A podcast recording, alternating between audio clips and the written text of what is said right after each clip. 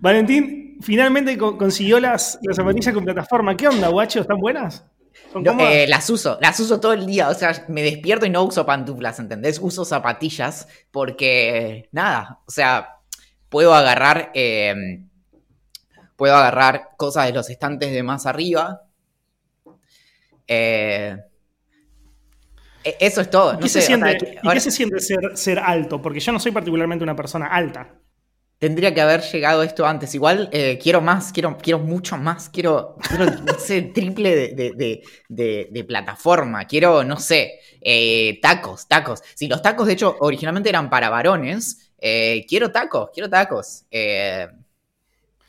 Vos querés tacos y yo quiero pollera, boludo, porque quiero que, quiero que en verano se pongan de moda las polleras para hombres. Me pinto las uñas y quiero usar tacos y estoy escuchando tanto My Chemical Romance que eh, en cualquier momento me delineo los ojos. Vas a formar una banda emo, básicamente. Es que estoy llegando como a los 16 años con eh, toda la, como seguridad en mí mismo que tengo a los 31 y que a los 14, 15, 16 no tenía. Entonces ahora estoy haciendo un montón de cosas que me hubiera encantado hacer en ese momento y que por ahí me preocupaba mucho lo que pensaran. Pero nada, ahora me, puedo dar el lujo, ¿no? Eh, una sola vez me, delineó los ojos mi hermana en el año 2005. Fue en el mismo verano en el que me cortó el pelo y desde entonces no voy a la peluquería. En, ese, mismo eh, verano eh, particular, mi hermana me delineó los ojos y, y no me quedaba como Billy Joe Armstrong.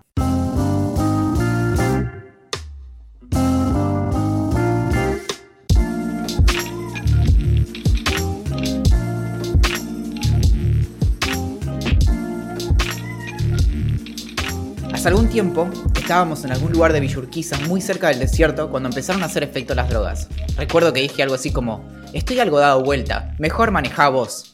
A lo que me respondió, obvio guacho, si vos no sabes manejar. De pronto, un estruendo terrible a nuestro alrededor abrió el, cielo y todo se llenó de lo que parecían vampiros inmensos que pasaban y chillaban y se lanzaban en picada alrededor nuestro, subidos a un auto que iba a unos 160 kilómetros por hora con las ventanillas bajas rumbo a González Catán. Así comenzaba el noveno episodio de la tercera temporada de Idea Millonaria, pero este es el noveno de la quinta. Mi nombre es Valentín Muro, pero creo que ya es tiempo de que las personas empiecen a referirse a mí como Pupuchuku, amo y señor de los alfajores y la nueva cara de Gucci. Y hoy nos acompaña alguien de quien es difícil decir algo que no se haya dicho antes. La prensa suele destacarlo como el responsable de que el periodismo aún no dé su último respiro y no falta ocasión en los programas de Chementos para que se discuta su peculiar estilo para vestirse. Quienes saben del tema estiman que es gracias a él que un nuevo conflicto en el Pacífico Norte no ha sucedido en los últimos 30 años. Hay muchas cuestiones sobre las que la sociedad argentina parece estar indefectiblemente dividida. No es el caso cuando se trata de reconocer su trayectoria Dios lo bendiga al magnánimo Axel Marazzi. Es demasiado, boludo. O sea, como, es tanto que todos saben que es mentira, boludo. Si lo bajás un par de tonos, capaz te creerían, boludo. ¿Cómo andas, amiguito querido? Sobrio. Em, Por ahora, porque estás tomando whisky, te vi. Hablemos de. Hablemos del amor. Empezaste como bien a, full. Eh, no. Em, en mi último correo, el, domingo, em, fue acerca de eh, el amor a distancia. Y me, la pasé leyendo muchísimo, muchísimo al respecto. Eh, me divertí mucho eh, porque hay varias cosas que son bastante divertidas y, peculiares del tema sobre todo que tendemos a pensar, por ejemplo, en que el, amor a distancia es como una versión como deficiente de lo que sería como el, amor eh, o el romance con alguien que tenemos cerca, y sin embargo, eh, estadísticamente eso no, no se sostiene. Eh, por ejemplo, cuando se evalúa la satisfacción que tiene con, su relación las, distintas personas en parejas, incluso muchas veces las personas que están lejos, en algunos criterios, están más satisfechas que personas, por ejemplo, que conviven. e incluso en muchos casos, por ejemplo, uno pensaría que en materia de sexualidad habría una deficiencia y sin embargo no suele darse eso. Y, mm, pero bueno, es un tema sobre el que escribí. Yo tuve una, relación a distancia eh, en el año 2005, el mismo año ¿Durante del cuánto Tiempo? No, no sé. Cuatro meses. Estoy casi, seguro que, estoy, casi seguro que te gano. Sí, sí, papu, ya sé. Pero, y además era, bueno, yo era más, más jovencito, pero fue es la misma época del corte de pelo terrible eh, y de, de, los ojos delineados. Y mm, igual todo eso fue después, en realidad. Y mm, no, no sé qué vino después. Bueno, y la cuestión es que, no, digamos, como, como para eh, fundar el, texto que escribí en cómo funcionan las cosas desde la experiencia personal, no, no me parecía como serio tomar la referencia de básicamente un adolescente eh, barilochense. Y, mm, pero bueno, no, lo, que me pasó fue que escribí al respecto y me pasa que yo cuando escribo, esto traigo el tema porque es algo en lo que estuve como pensando obsesivamente, como eh, sabes que me suele suceder. Y, mm, y, es esto de, escribir sobre un tema y, y, como qué tanto te dejas ver en lo que escribís. Y, como a veces es más obvio, ¿no? Como que por ahí la, autorreferencia es más evidente en ciertos textos. Pero después en lo que me eh, quedé pensando muchísimo es en esto de que en realidad a veces como desde, desde la escritura, en particular el estilo que tenemos vos y yo, podés mostrar como tu opinión aunque no lo hagas explícito. Ya para empezar, eligiendo el tema. Y, y, eligiendo como los recortes que haces y de hecho con qué te quedás. O sea, en mi caso, no sé, trabajé casi 10 horas en este correo leí no tanto libros, pero sí eh, muchísimos artículos y como muchas reflexiones al respecto. Entonces, em, respecto como de qué tan personal es un texto y qué tanto como se deja ver el autor, mi primera reacción fue, eh, ante algunos comentarios que me hicieron después de que envié el texto, fue como, bueno, la verdad es que podría haberlo hecho más como autorreferencial o hablar más respecto a mí qué me pasa con el amor a distancia y demás. Y, y en estos días estuve como cambiando de opinión y, y me incliné mucho más por esto de que muchas veces eh, se puede jugar desde el lado de la sutileza. Y no solo eso, algo que escribí hoy a la mañana en el correo como del Club de la Curiosidad, es que eh, a veces también creo que disfruto más eh, cuando un tema es muy cercano, escribir más desde afuera porque me permite como mirarlo como si fuera un objeto extraño, ¿entendés? Como tomar distancia de algo, incluso si es lo que me está pasando. Y, por ejemplo, ese tipo de cosas muchas veces se hacen para lidiar con temas como trauma. Obviamente este no sería el caso, pero, por ejemplo, escribir acerca de algo muy terrible de una manera como eh, desapegada, como si le hubiera pasado a alguien más. Sí, sí, me quedé pensando en lo que vos decías de hablar de, de disfrutar hablar de algo que puede ser muy personal, pero hablarlo como más, más en tercera persona, digamos. O más desapegado, no en tercera persona. A mí, a mí sí, a mí, yo igualmente escribo sobre temas que no son tan personales en general, o sea, porque siempre tomo algún tópico que no tiene que ver conmigo, como puede ser el arte o la música y demás, pero sí me gusta meterle lo más, lo más, lo más eh, mío posible, mío desde el punto de vista de las experiencias. O sea, no sé, si escribo de arte, eh, y, hay alguna obra que haya visto de ese artista, comentar esa experiencia que tuve cuando vi la obra. Em, pero no sé por qué, me, sale así o cuando, en realidad no es, no es, que me sale así, me sale de las dos formas, la verdad, em, sino que cuando estoy escribiendo, me compenetro mucho más cuando estoy contando experiencias propias que cuando estoy, em, cuando, cuando, que cuando intento separarme del texto, por decirlo de alguna manera. De todos modos, vos venís haciendo una como larga transición que, es como que va subiendo de volumen semana a semana respecto de eh, la forma que escribís sobre los temas. O sea, yo hace muy poquito hice el experimento, no te conté, me fijé un correo tuyo de hace más o menos un año, como de agosto del año pasado, y es muy loco cómo se podían ver como destellos de, la manera en que escribís ahora, pero, eh, y espero que me perdones este adjetivo, eh, era como un poquito más cagona tu manera. Em, y como si vos te vas fijando como mes a mes, cada vez te vas tipo desarmando más y vas como largando más respecto de como tu experiencia más visceral. Es decir, que eh, de algún modo en, las cosas que escritas como más hacia atrás, eh, es como que sos más tímido respecto como de, cuánto, em, como que te, te enfocas mucho más como la cuestión, por así decirlo, objetiva de lo que estás contando y no tanto de tu experiencia. Y en las cosas que estás escribiendo ahora, yo creo que son mucho más eh, como elocuentes, porque en primer lugar me pones tipo, a mí me pasó esto. Eh, claro. Pasan estas cosas. Sí, es, que, como es que tenés 100% razón porque, porque aparte es un, por decirlo de alguna manera, es algo consciente, digamos. Eh, como que me esfuerzo en hacer eso. Porque mm, Porque me gusta más, o sea, o sea no, no, solamente tiene más repercusión, que es cierto, o sea, como tiene mucha más repercusión algo cuando es muy, personal que cuando no lo es, eh, sino que me gusta más, o sea, como el resultado de los textos ahora me gustan, me parecen mucho más interesantes, o largos incluso, o sea, como largos y personales, eso, eso quise decir. Eh, y con el amor a distancia, eh, algo que me pasó, para el que no lo sabe, yo estuve en una relación extremadamente larga de 14 años, que ya terminó, eso sí creo que lo saben todos, al menos si escucharon los últimos 10 episodios, no sé. 10 episodios es solo esta temporada, guacho.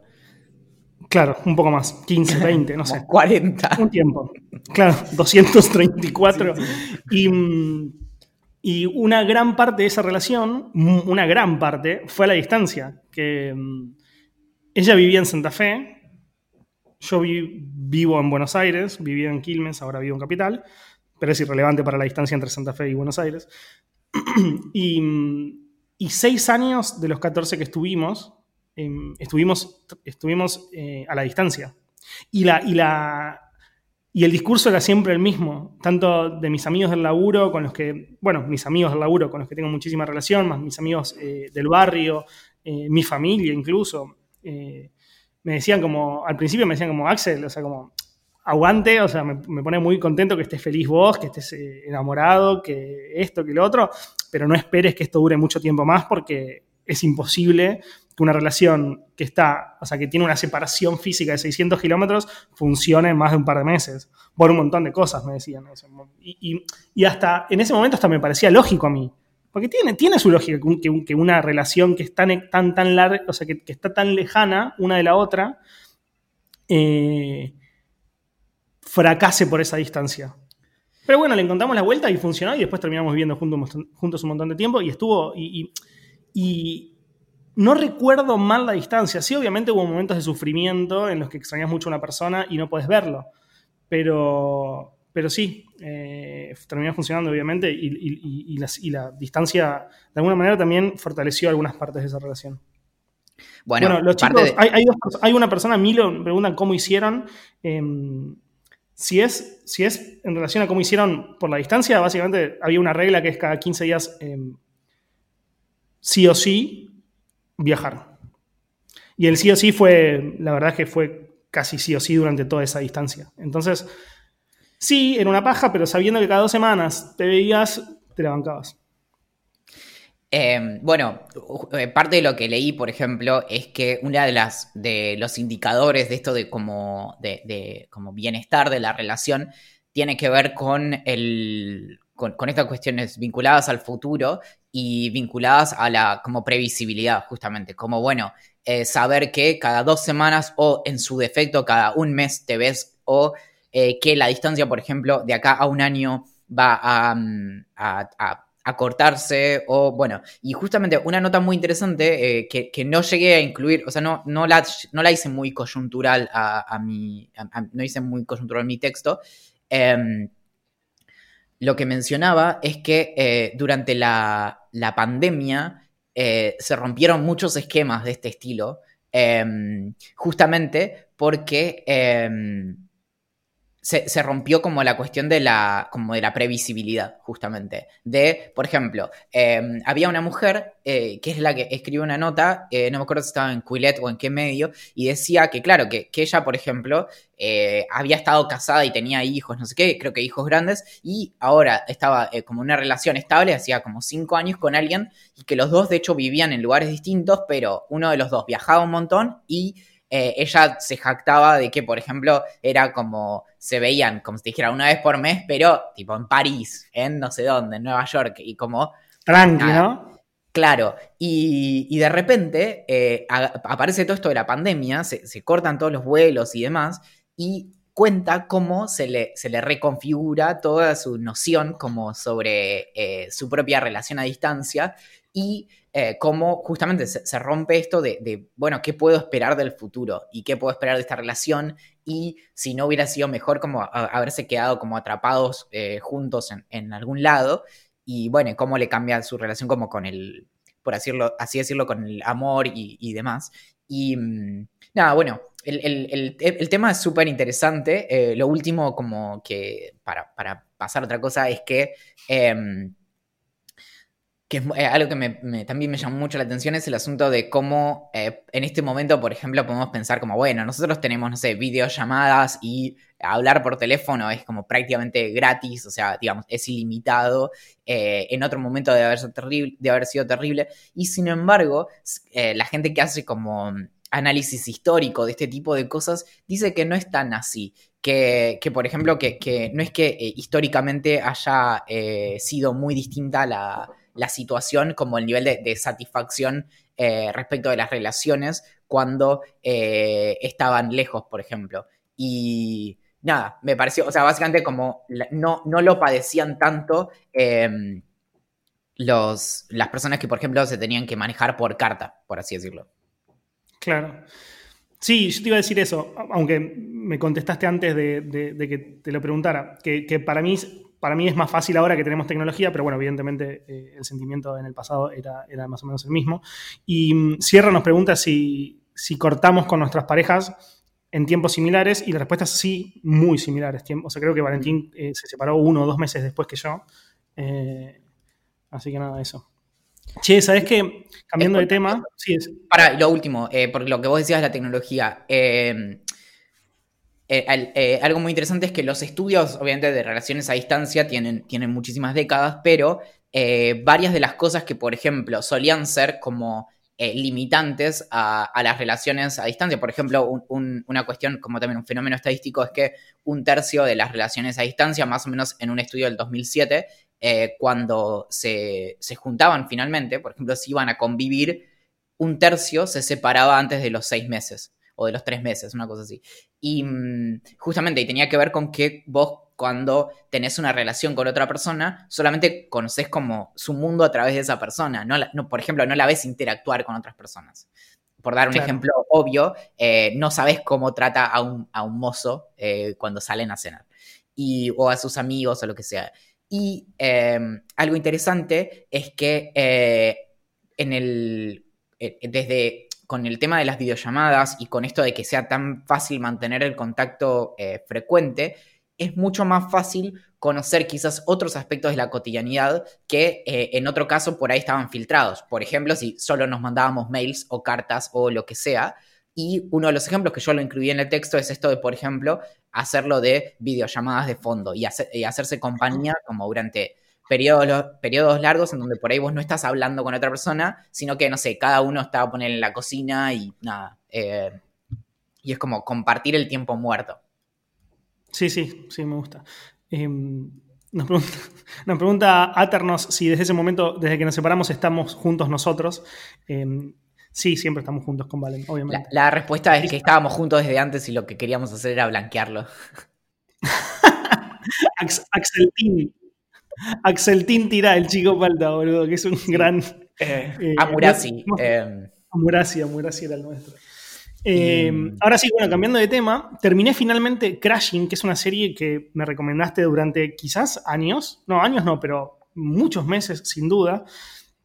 Yo ya había dicho el capítulo anterior que me parece una serie que es muy, muy buena, pero no, yo siento que cuando la recomendé, no la recomendé lo suficientemente bien porque creo que la serie se desenvuelve muy bien recién en la Es buenísima toda la serie, pero se termina de desenvolver muy bien en la tercera temporada. ¿Y por qué digo esto? Digo esto porque hay algo que, le pasa al comediante, este que, para, los que no escuchan el capítulo anterior y están escuchando este, lo cual es muy raro, la resumo brevemente, es un pibe ultracatólico que se separa de su mujer y empieza a vivir en casa de diferentes comediantes relativamente famosos de Estados Unidos. Y eh, por ese motivo el show se llama Crashing. O sea, Crashing en, inglés es como venir crashar en mi, en, mi, sofá, en mi sillón, es como venir a dormir a casa. Em, la serie va mostrando dos cosas. Primero, cómo el chabón empieza a tener éxito desde el punto de vista de desde la comedia, de su carrera. Y segundo, cómo, cómo empieza a conocer el mundo, cómo se da cuenta de que hay muchísimas cosas en el mundo que él desconocía por completo.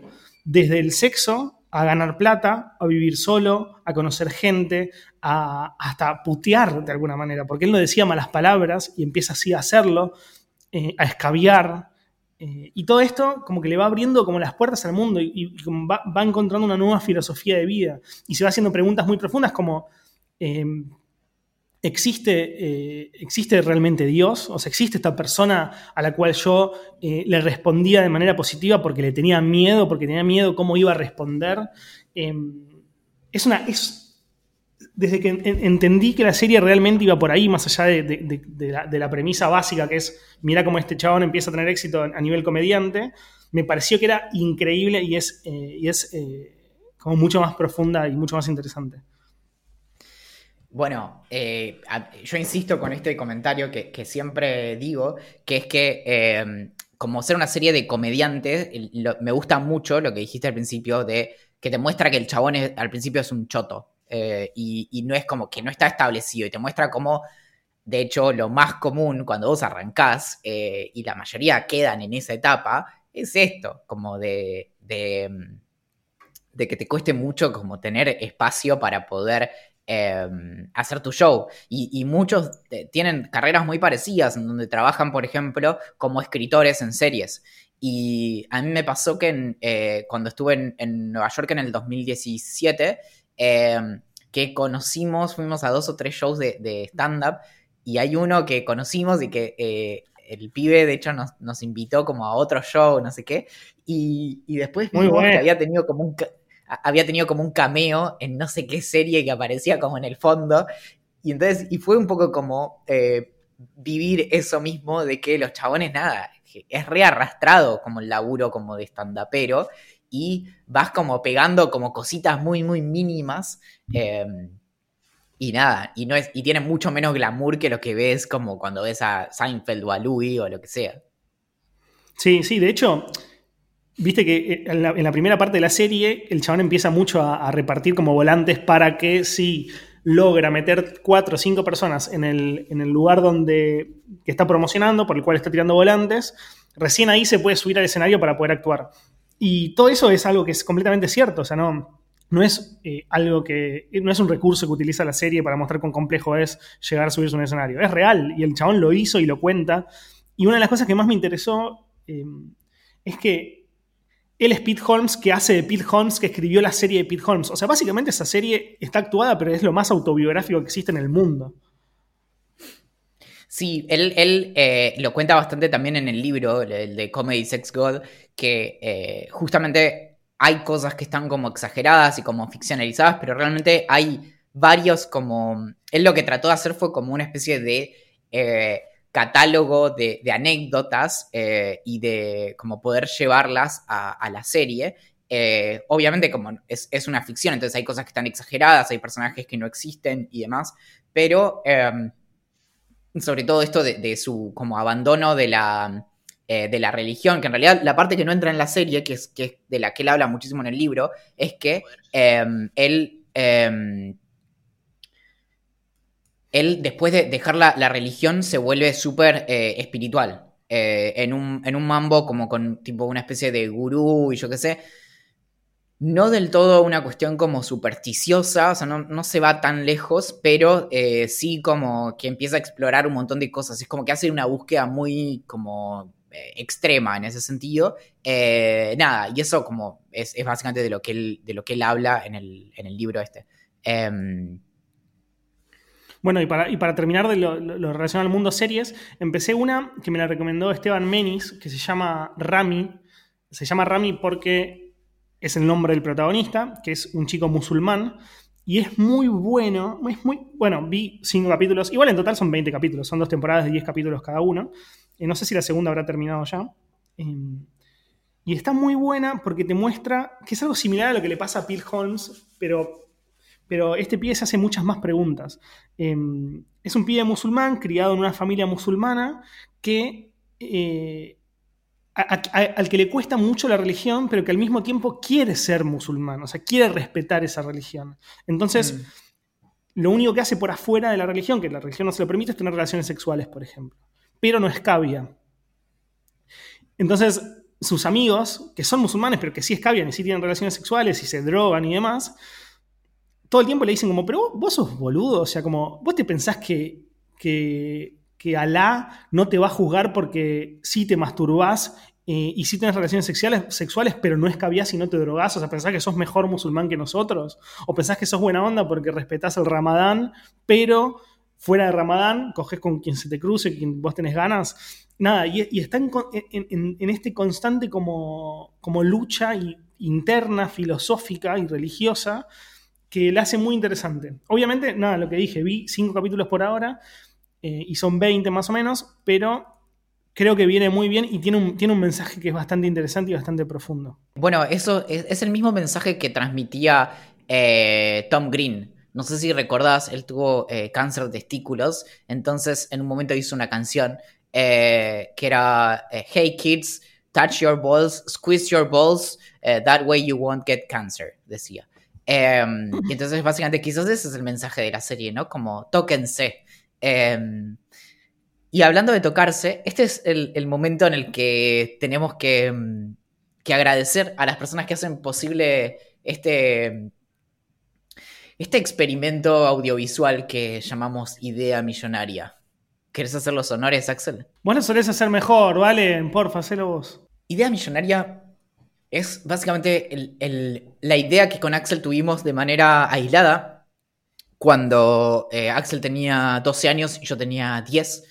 No, lo supimos hasta eh, más de 15 años después, pero mm, eventualmente nos dimos cuenta de que era lo que siempre eh, que quisimos en, en, nuestra vida. Es bastante curioso porque esto es bastante, fue bastante divertido. En un momento Axel me manda, Axel bueno, como les contó, se separó el año pasado y se fue a vivir a, la casa en donde también vive su mamá.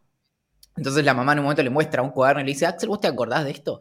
Y Axel, en su cuaderno de los 12 años, decía eh, que quería tener un podcast en el que eh, se tocara una trompeta. Era muy extraño. Eh, y, lo, más lindo, yo no tengo acá la imagen porque no sé, creo que estaba en el otro teléfono, pero la trompeta estaba toda como muy, muy bien, con mucho detalle. Eh, entonces decía como, bueno, Axel encima en ese momento había descubierto también esas eh, que son como las témperas con brillitos, vieron que las que venían como con un piquito, entonces decía, bueno, como podcast, no sé qué. Es medio la misma época eh, del, psicólogo, ¿no? Bueno, y, entonces, bueno, es muy loco porque después, en un momento, en Bariloche, el año pasado, mi vieja dice, pero bueno, acá hay algo parecido. Y comparando notas, no solo eran muy parecidas las cosas que habíamos escrito, sino que si vos las ponías pegadas, se completaba. Y, yo había escrito idea mí y Axel había escrito Jonaria.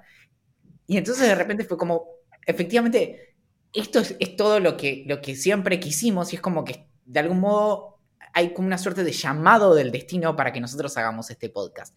Dicho todo esto, lo que lo hace posible, lo que termina de completar esta película, el Medici de estos Da Vincis, son las personas que pertenecen al VIP de Idea Millonaria, al que se pueden sumar en vip.ideamillonaria.com, que son el eh, motor, el vehículo que eh, pone en marcha toda esta exploración de básicamente nuestro llamado a ser en, este plano de la existencia. Porque hay muchos misterios en el, universo y recién estamos empezando a, descubrir eh, los primeros y, los segundos y, y hay algunas partes que son un poco borrosas, eh, pero eso, nada, eh, con, mejores conexiones de Internet se ve cada vez mejor. Y, gracias a, un montón de personas que se sumaron al VIP de Idea Millonaria es que nosotros, por ejemplo, podemos enviar un newsletter todos los viernes que se llama Vino, que es el very ideante newsletter optativo, en donde hacemos seis recomendaciones. A veces hacemos ciertas predicciones, a veces es difícil saber cuál es cuál por eh, cuestiones de, no entrar en conflicto con la FTC en Estados Unidos, por eh, hay reglas muy estrictas respecto de, de inside trading. Entonces, cuando tenemos datos acerca de dónde comprar acciones, lo tenemos que decir de una manera muy solapada porque tuvimos conflictos en el pasado. Y eh, también tenemos un podcast secreto y también tenemos un eh, club de lectura eh, en donde idealmente se lee. muchas veces los libros se usan para hacer peso cuando se te moja algo y necesitas que quede aplanado o cuando, por ejemplo, si vas por el parque y agarras hojas de los árboles y necesitas que queden lisitas, puedes usar los libros que nosotros entregamos en club de lectura del libro Legrand para aplanarlos y también sirve, por ejemplo, para flores que si tenés un amor a distancia, cuando le mandas una carta, le mandas una flor aplanada con los libros del libro Legrand. Entonces, básicamente es eso. Eh, las personas que, pertenecen al VIP hacen realidad todos nuestros sueños. Nuestros no sueños de podríamos estar más, ¿Sabés que, agradecidos. sabés que eh, Sebali Hover, que es la persona encargada de los memes de este podcast, dice: Me gustaría experimentar lo que debe ser Valentín vendiéndote una remera en un negocio de ropa. A mí también me encantaría. Eh, sí. Bueno, ¿qué, qué es de TIC? Que lo tengo acá en Notion y no sé, no sé a qué te referís. The Tick es una serie que empecé a ver y, y desde que lo marqué para mencionarlo hasta ahora ya no estoy tan convencido, pero es una serie de Amazon que está basada en un cómic del año 86 que después tuvo una adaptación animada en el año 94 y una adaptación con actores en el 2001. Nada, y, y- todas fueron fracasando y esta no fue eh, la excepción porque tuvo dos temporadas y Amazon le bajó, eh, no sé cómo se dice, le bajó la palanca, o estoy, espero no estar diciendo una obscenidad de Axel, pero eh, le cortaron la luz, no sé, bueno, le sacaron el subsidio, bueno, y, básicamente es la historia de un superhéroe que, que se llama The Tick, que es todo azul y tiene como super fuerza y salta y no sé qué, pero no, tipo, no tiene como backstory, no se sabe su origen, que de repente encuentra a un chaboncito que se llama Arthur y lo toma como su, como su sidekick. El otro pibe no, no tiene superpoderes ni nada. Y nada, no sé, vi tres capítulos, pero que duran nu- nuevamente 28 minutos, 20 minutos y. y, mm, no sé. Bien. O sea, ¿Va No bien sé. o, o ya te cansaste? o sea, mira, te voy a decir solo esto. Vi dos capítulos en los que casi no miré el celular. Ah, boludo, es un montón. Pero no lo, no lo Sí. digo, no lo digo en plan irónico. Yo, una serie de media hora me dura una 45 minutos verla porque paro todo el tiempo para ver el celu. Incluso cuando son series que me importan. Para mí es un gran cumplido que le digas a una serie como no miré el celular. Si yo fuera productor de esa serie diría como soy exitoso. Mi serie va No, y bien. después eh, también en, en Amazon estuve viendo una temporada de Family Guy. Yo pensé que había visto todo absolutamente de Family Guy y bueno, ya lo dije muchas veces. Yo vinculo directamente eh, ver Family Guy con, eh, con estar fumado. No, no fumo hace un montón, o sea que estoy viendo todos estos capítulos sobrio, pero quizás por eso es que no los recuerdo y, me encanta porque siento como que tengo nuevos capítulos eh, que no vi y, mm, o por ahí vi, pero olvidé. Y me encanta. O sea, y de hecho, el otro día vi un comentario de Alejandro Dolina que decía que a él no le gustaba el humor de los sinsentidos. Y yo dije, tipo, ah, como. como- ¿Te gusta Dolina? No pensé que te gustara Dolina. es que sí, solo que, que el, el humor que más o menos me sale es el de, lo- la incoherencia, que va completamente en contra de toda mi naturaleza. Entonces es como el mayor ejercicio que puedo hacer. Pero justamente Family Guy es eso. O sea, a mí si algo me, me fascina de, de Family Guy es esto de, eh, por ejemplo, la ausencia total de continuidad. En donde te pueden mostrar como que pasa algo e inmediatamente la siguiente escena ya eh, no, no, no, no continúa eso que acaba de suceder. Entonces, tipo, durante un episodio se pueden morir los personajes y, y como y sigue la historia y no pasa nada. Eh, bueno, ¿Sabés que eso. nunca, nunca Y- me enganché con Family Guy? Va, no me enganché, no, la verdad. Eh, nunca me senté a verlo. Creo que habré visto 3, 4, 5 capítulos. Me acuerdo que el perro es muy capo. Brian se llama. Brian. Eh, Sí. Y el bebé, pero no, no sé nada. No, no, no. Debería haber un par de capítulos. Los dos eh, lo hace Seth MacFarlane, eh, la voz, y, igual que, que Peter. Y mm, es, es muy bueno mirar videos de... Perdón, ¿eh? ¿Viste algo de Special en Netflix? Dice, nos dice acá 11 que son 10 capítulos de 15 minutos y que lo recomendaron en, en Sexito. Me atrae, digo, estoy, te corté, te interrumpí porque me atrae mucho una serie que tenga capítulos de 15 minutos. O sea, tipo, para ver en la ducha mientras te bañas. No, no tengo idea. Eh, en- en- mi No ducha es muy pequeña. Por eso no, por eso, eh, a pesar de tus avances, no te invité a bañarte conmigo. No entramos realmente. Y, y creo que no podría poner mi, mi teléfono de ninguna manera. Como. eh, Claro. Así que no. Eh, no hay unos, hay unos soportes como con sopapas para los celulares, debe haber, ¿no? Sí, tiene que haber seguro. Eh, de hecho, estaría bueno tener uno. Igual es mucho. Tengo, me, me daría miedo que se me caiga al agua, pero, o al piso. O sea, como que se me cae, se desprende y se caiga.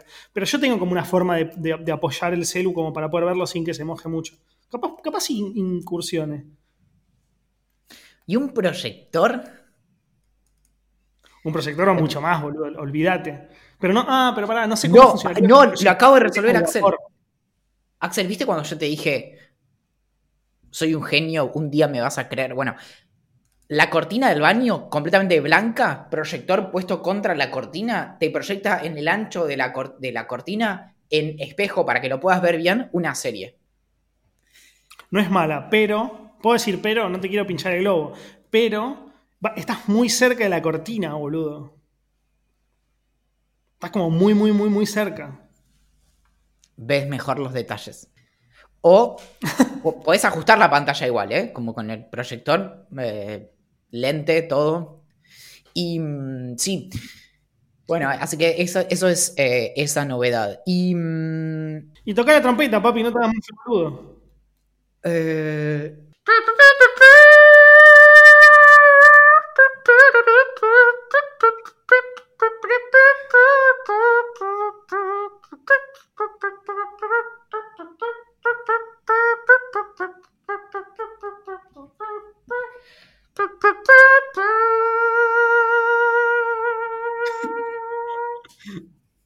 Dos cosas. Uno, Preguntagram. Dos, las- en el episodio anterior no dijimos Preguntagram. Es decir, tocaste la trompeta, pero no dijimos Preguntagram. hay que borrarlo. O, o terminar, terminar el podcast. No, eh, cambiémosle el nombre a este y lo reemplazamos al anterior. Y listo. Sí, ya fue.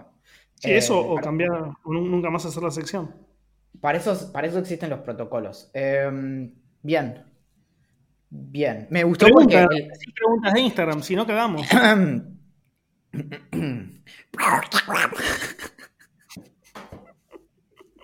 Lo que es la. Eh, bueno. Ah, para esta pregunta te la iba a hacer en privado el otro día, pero mm, colgué porque, porque me chupo un huevo y, y en mi cabeza duró un segundo, pero me interesa tu opinión. ¿Qué pensás del nuevo Batman? Pregunta L. Brienza. Me gustó, me gustó porque yo ya te dije, Axel, eh, me quiero delinear los ojos y el nuevo Batman tiene los ojos todos delineados así, muy tipo My Chemical Romance mal. Y yo dije, como acá hay algo. Eh, hoy, hoy tiré en un nuevo episodio de Valen Beboteando en Instagram, tiré una foto sin anteojos eh, que la otra vez me pusieron como en comparación con Christian Bale. Y ayer a la noche, cuando estuve en el... ¡La en el- mierda! Eh, cuando estuve en este otro podcast, eh, que estuve tres horas en este podcast que se llama Círculo Vicioso, con Juan Rocco y Pablo Wasserman, o Wasserman, eh, me dijeron que me parecía a Colin Farrell y a Ethan Hawke. Pero pará, pará, pará. A Colin Farrell retenés un aire, retenés un aire. Pero al otro, ¿cómo se llama el anterior que dijiste? Sí, retenés un aire a Colin Farrell. Ethan Hawke. No, pero el otro, el anterior que dijiste, el otro Batman. Bueno, Christian Bale. Christian Bale. A Christian Bale ni en pedo. Ethan Hawke, mm, debatibilísimo, pero Colin Farrell sin duda, boludo. Bueno, Valentín ya contó al respecto. Esta pregunta ya la, ya la contestó. La hace Agus. Dice, ¿qué música estamos escuchando actualmente? Eh, vos, My Chemical Romance, sin parar, básicamente. Y yo, yo estoy escuchando mucho a un pibe que recomendé en la última edición de Observando, no en la de hoy, sino en la del domingo pasado, que se llama eh, Fermín Ugarte, que es muy interesante, está muy bueno. Eso puedo recomendar hoy. Sí, yo, bueno, eh, hoy en el grupo de Telegram de, de Míralos Morir, que es el, newsletter de, de Santiago Calori, eh, de repente hubo como una especie de sinceramiento y empezamos a hablar de bandas.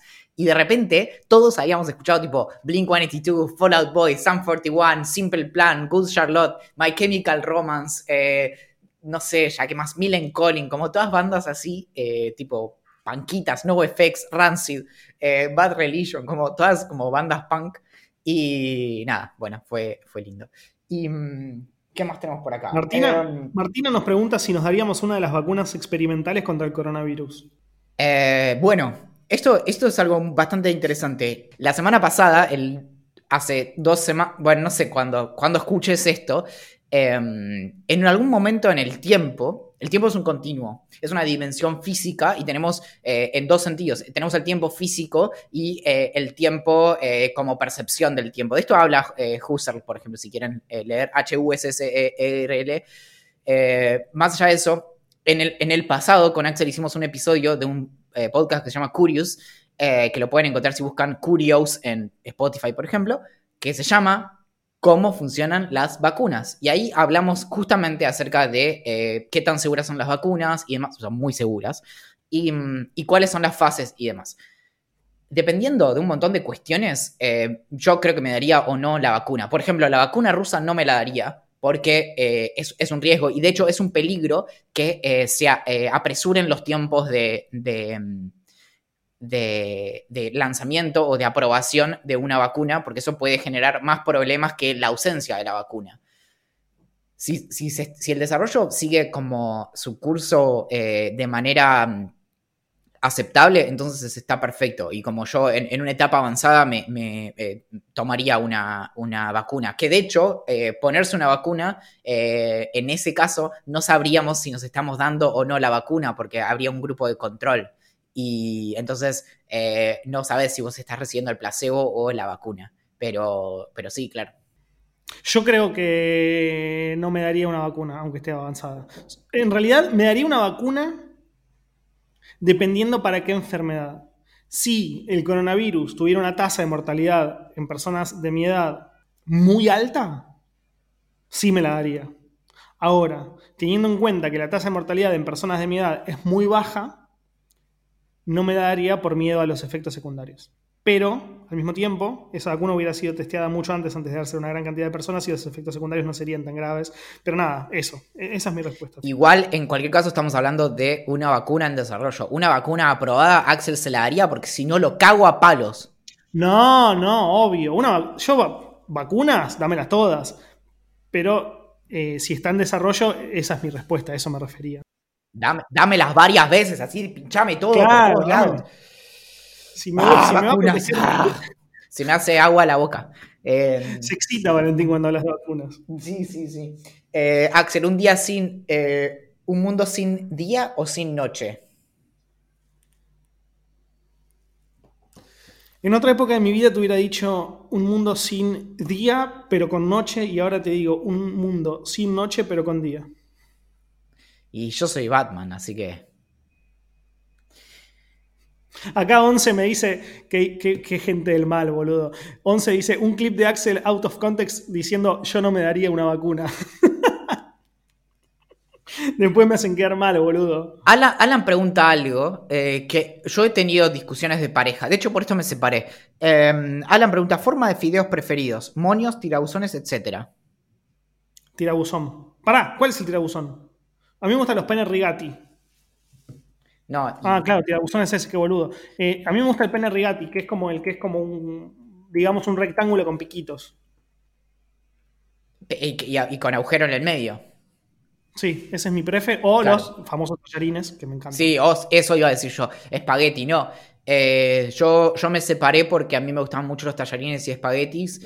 Y, a, mi, a mi ex pareja eh, le gustaban más los otros. Y no, bueno, me pongo Juan Pintero, eh, con razón, Juan Pintero con razón me dice que eso se llaman mostacholes. Yo opino exactamente igual que vos, Juan, pero la gente en general le dice de diferentes maneras. Entonces, una vez, como nadie entendía a qué me refería cuando le decía mostacholes, busqué en Google el nombre real, así como espagueti para los tallarines, y me di cuenta que era pene rigati. Por eso le digo pene rigati. Pero para mí, en mi barrio, es mostacholes. Maxi Romero nos recomienda el libro Una breve historia de casi todo, eh, que si no, o sea, debe ser el de Bill Bryson. Eh, y a ver, em, de casi todo. Sí, es el de Bill Bryson. Sí, yo lo, lo usé alguna vez para algún texto. Eh, hasta ahora nunca, como no lo, no, lo, no, lo requerí para, como fuente principal para ninguno de, las, de los textos que escribí, pero bueno, eh, llegará el momento eventualmente. Bueno, esta es una em, pregunta seria y ese, Ezequiel necesita nuestra ayuda. ¿Qué se hace luego de una ruptura amorosa? Entre paréntesis pone need help. Ese. No, lo hablamos varias veces, pero, pero nunca está de más. Eh, y, tampoco podemos hacernos cargo de que las personas eh, no hagan la tarea y no hayan prestado atención a más de 100 episodios de Vida Millonaria. Nada. ¿no? Como, también es esto. En, la situación actual de, la pandemia se habla bastante como de la responsabilidad individual, ¿no? y, de cómo hasta dónde es que las personas tenemos como ciertos deberes eh, morales frente a la sociedad y demás. Si alguien no escucha y no presta atención a todos los episodios de Idea Millonaria, yo creo que ahí la falta ya eh, tiene que ver con, es de orden moral. Eh, pero, dicho esto, podemos, podemos igual responder la, la pregunta. ¿Cómo se supera? Eh, creo que con Axel los dos vamos a estar de acuerdo en que no, se supera evitándolo. Como más allá del chiste como de, el alcohol o lo que sea, eso como puede funcionar un rato, pero el problema de, la cuestión de, de la evasión o de evitarlo o de eh, como hacer de cuenta que no sucede, es que eventualmente te cae la ficha cuando, no sé, estás solo en tu cama y, y empiezas a pensar. Entonces, eh, lo mejor es como justamente transitarlo. El duelo eh, se transita y em, no, también creo que en, esa cuestión como de no evitarlo, también de, no evitar, no, hacer todo por evitar sentirte mal, sino como eh, eventualmente como estar en paz con eh, incluso estar mal. Y, saber que durante un tiempo vas a estar mal y eso va a estar bien. Eh, y que lo que te preocupa en un momento como uno de, los como principales factores para, la superación va a ser el tiempo y eso es muy difícil de, acelerar entonces porque, por ejemplo, si uno dijera, bueno, para que pase el tiempo, que me congelen y me despiertan en seis meses, bueno, cuando te despiertan en seis meses no vas a haber ganado un minuto. Y no, sé cómo querés seguirlo vos, Axel. Eh, yo opino 100% lo mismo que Valen, sobre todo la parte esa de eh, no queda otra que de alguna manera sufrir.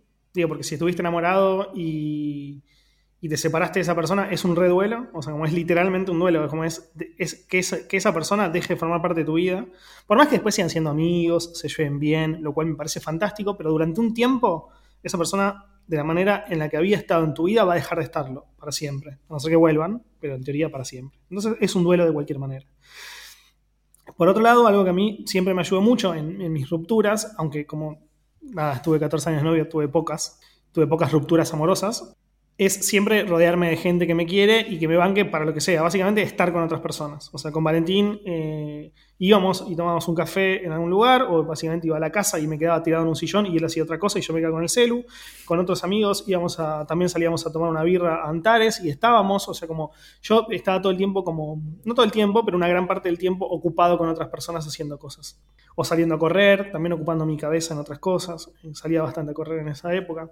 Todo eso te ayuda a despejarte, pero la realidad es que en el background de tu cabeza siempre va a estar y también es algo que, me han dicho muchas personas y que te termina pasando y que terminas comprobando como cierto, es que llega un día, o sea, como vos estás, apenas te separás después de una relación tan importante, que supongo que tuviste porque eh, evidentemente estás sufriendo, em, como que estás todo el tiempo pensando eso. Después pasan un par de días y no estás pensando todo el tiempo en eso, estás pensando mucho tiempo en eso, pero no todo el tiempo. Y después pasa un tiempo más y estás pensando mucho tiempo, pero no tanto como antes. Y así, y así, así, así va pasando el tiempo hasta que eventualmente un día te levantás y decís como, che, pará, ayer no pensé en absoluto en esto. Y después pasan unas semanas más y decís como, che, pará, hace cuatro días que no pienso en absoluto en esto. Y va pasando el tiempo hasta que eventualmente cuando pensás, no pensás en relación a eso como alguien que está sufriendo. Eh, esa es mi experiencia, no sé, esa, no, sé si es la única, pero esa es mi experiencia. No, es, creo que, va por ahí, pero sobre todo esto como de ir eh, de frente con, lo que te pasa, porque si no, es, como, eh, un, como un... Eh, uno de los consejos para tomar alcohol de Christopher Hitchens justamente es como no, básicamente no, emborracharse si tenés como, él, le dice como the blues, como si estás triste, y dice it's a junk cure, que es como una cura barata, una cura pedorra, eh, porque justamente como es como tipo taparlo, pero en realidad lo, que está de fondo, eh, sí, en el momento pasa eso, pero ponerle salís y, nada, te, la pones en la pera, eh, pero después es como que no, avanzaste. Y, esa es la cuestión, como del tránsito o de la superación, justamente es es que es algo que requiere laburo. Eh, y, digamos, y estar en una relación justamente es em, abrirse y, volverse como vulnerable. Y, eh, básicamente el, costo después es que después de la relación también, eh, nada, hay como una herida que tiene que sanar. Digamos, está bien como la, esa, esa metáfora, esa analogía. Y, y, también los jueguitos también ayudan. los videojuegos Arpan. Che, nos pregunta Cami, yo no sé, pero vos seguro sí, si le podemos recomendar un libro sobre genética. Sí, hay uno muy lindo. Em, ay, ¿cómo se llama? es de un indio. Em, a ver, es de la historia de la genética. Ah, el de, sí, famosísimo, Harari, ¿no es? No, no, no, no es el de Yuval Harari. Em, a ver, para que igual lo voy a encontrar en un segundo. Eh, este, eh, The Shin, eh, An Intimate History.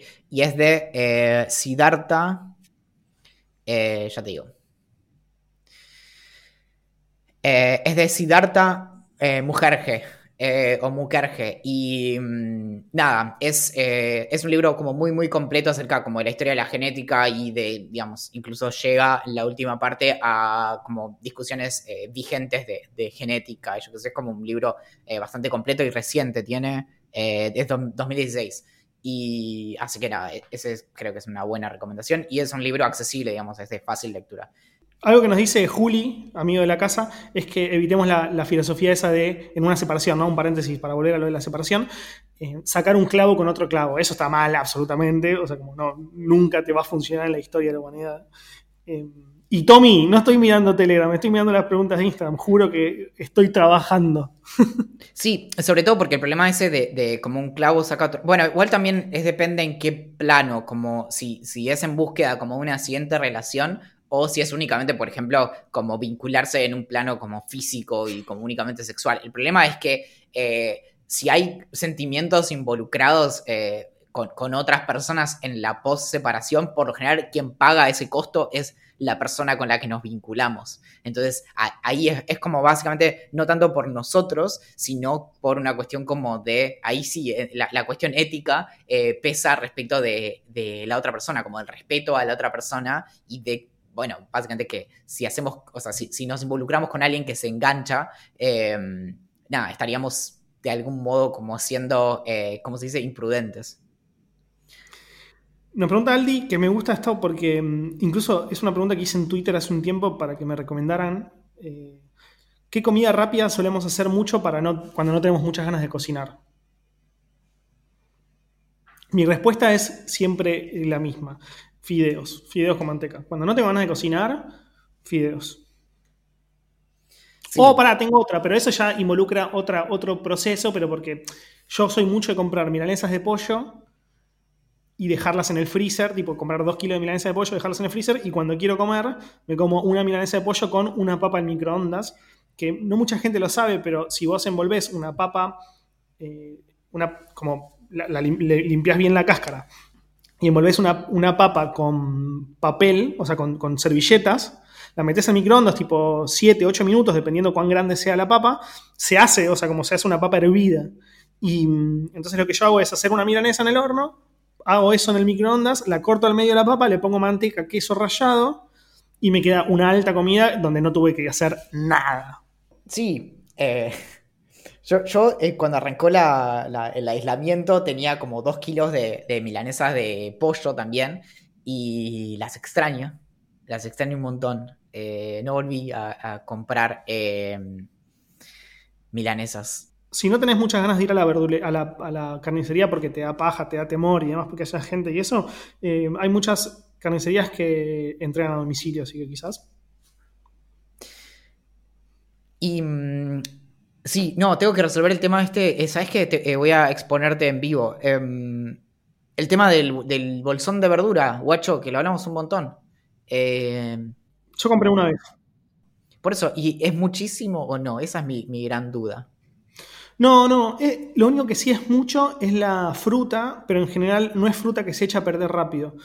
Porque, por mm. ejemplo, había un montón de manzana y yo no sabía que la manzana te dura un montón de tiempo en el aire, entonces la terminé comiendo sin problema.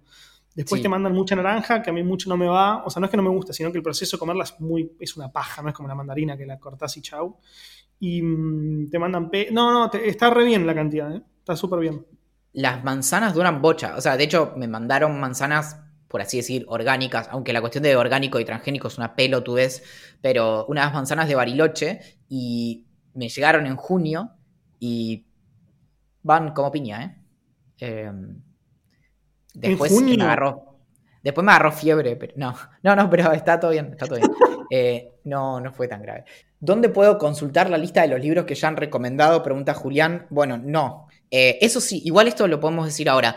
Creamos eh, una wiki de Idea Millonaria, que es ideamillonaria.fandom.com barra es, es em, donde pueden llenar todo lo que quieran. Hay de algunas temporadas hay algunas cosas escritas de algún momento, pero eh, podrían tranquilamente empezar a llenar ahí eh, durante los episodios. No sé, el, espacio está, cualquiera puede editarlo, eh, sean felices, hagan lo que se les cante.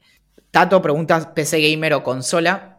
Personalmente, desde que yo la primera consola que tuve fue la PlayStation 4 y, o sea, tuve en algún momento un Family Game que me duró poco tiempo porque rápidamente se quemó.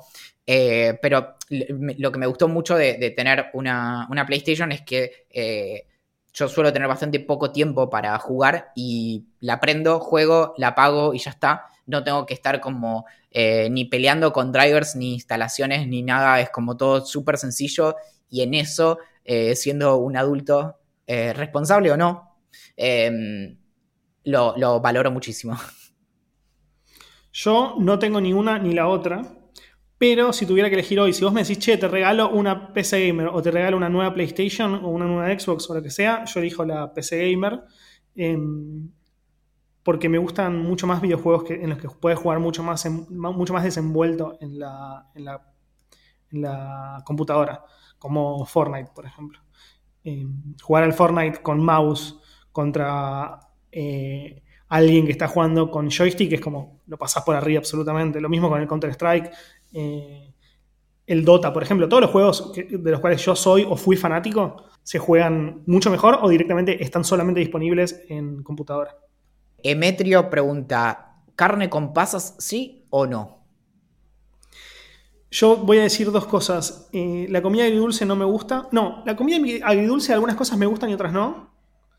Y la que tiene pasas de uvas no. Pero soy fanático de las pasas de uva en plan comerlas de a una o tipo mandándomelas como snack.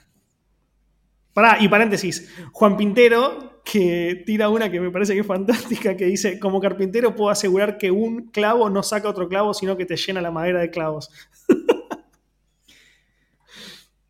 Hay que, es que por eso es bueno buscar eh, ayuda profesional.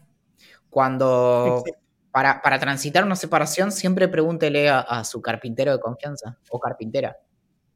Y em, hay una sugerencia que me pareció eh, fantástica. Rama dice, un test que te diga cuánto por ciento sos Valen y cuánto de Axel. Uf. Espero que seas 0% ambos. Eso es lo mejor que te puede. Ese es el mejor resultado. No, y se me ocurre que hay un test eh, que es el, test de. que es el, que usa eh, Baron Cohen, que es el hermano de, de, Sasha Baron Cohen, el actor, que es un psicólogo, y es, eh, es un test que evalúa dónde estás como en el espectro autista. Y entonces por ahí eso se puede adaptar un poquito. Y te, son todas preguntas y te dice como, te da una afirmación y te dice como, muy frecuentemente eh, frecuentemente, eh, a veces o nunca, una cosa así. Em, bueno, nada, eso. Y, ver cuánto les da, eh, si, se les, el autistómetro se les va lejos. uf, bueno.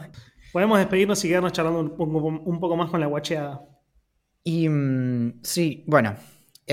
mi nombre es Julián Príncipe y no hice la canción de este podcast. No, mentira. Eh, no, yo soy, yo soy el otro. Yo soy Valentín Muro. Em, yo soy Axel Marazzi. Julián Príncipe hizo la canción de, apertura y dejó de respondernos los mails. Em, sí, sí, sí. Eh, nos pueden encontrar en ideamillonaria.com, en Twitter como Idea Millonaria P, en Instagram como Idea Millonaria Podcast y en Facebook, Telegram, YouTube, Reddit y Twitch como Idea Millonaria. Además, nos pueden escribir a gerencia.ideamillonaria.com, lo que sea. Y that's it.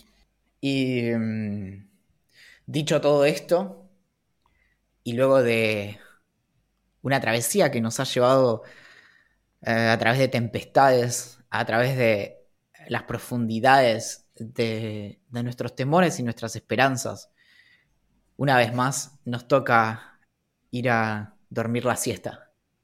Atentamente. La gerencia.